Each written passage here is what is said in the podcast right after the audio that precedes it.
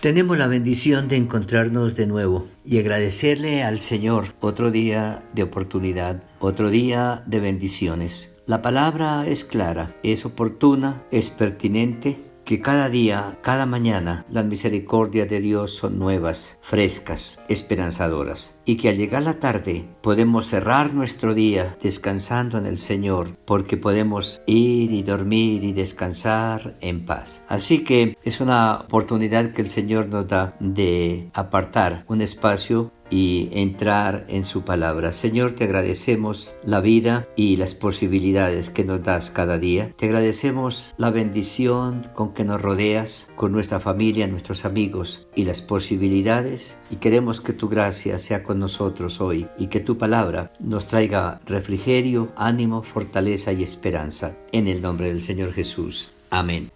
Veníamos eh, hablando del Salmo número 34. En la oportunidad anterior hablamos acerca de este salmo que David escribe en sus carreras, en sus afanes, y resalta que aún en medio de las tareas, en medio del acoso de las circunstancias, no olvidemos sacar un ratico para agradecer, para adorar, para bendecir. Y continuando con este salmo, uh, los versículos 12 en, adelante, 11, 12, 13, el salmista muestra otro motivo de adoración. Bendeciré a Jehová en todo tiempo, dice el versículo 1. Y el 11 dice, venid, hijos, oídme, el temor de Jehová os enseñaré. Mostrando, tengo una familia. Señor, gracias por bendecirme con una familia. Y eso es un motivo de gratitud, de alabanza, de adoración al Señor. Pero también es mi responsabilidad llevar a esa familia al conocimiento del Dios que yo conozco, el Dios en quien confío y el Dios a quien alabo y bendigo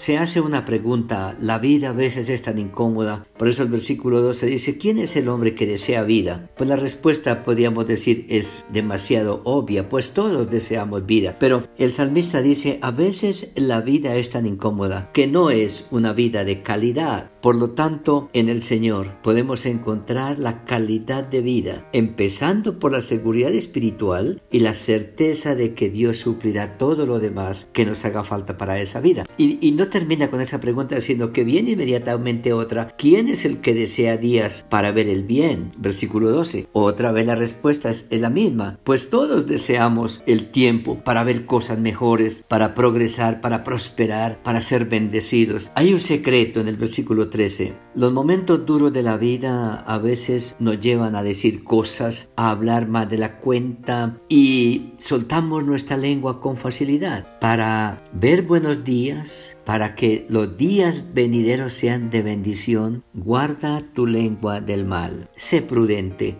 habla lo necesario, adora a Dios, orienta, aconseja, que al abrir tu boca solo salgan palabras de enseñanza, de orientación, de edificación. Guarda tu lengua del mal y tus labios de hablar engaño. Apártate del mal. Vaya cada día depurando de la vida lo que no es bueno y apropiándose de las cosas que fortalecen nuestro carácter, que nos llenan de esperanza, de seguridad, de certeza, de respeto y de paz. Luego en el versículo 19 hay otra aseveración y él dice, no pierdan la conciencia en el sentido de que estamos en la vida, vivimos en el tiempo, nos movemos en la historia y estamos expuestos a muchas circunstancias difíciles. Pero no olviden todo lo que hemos dicho anteriormente. Dios está con nosotros. La seguridad de su palabra y la certeza de su presencia, la guianza de su Espíritu Santo son una realidad. Por lo tanto, versículo 19, muchas son las aflicciones del justo. Y podríamos decir, pero siendo justo, ¿Cómo es posible que hayan aflicciones?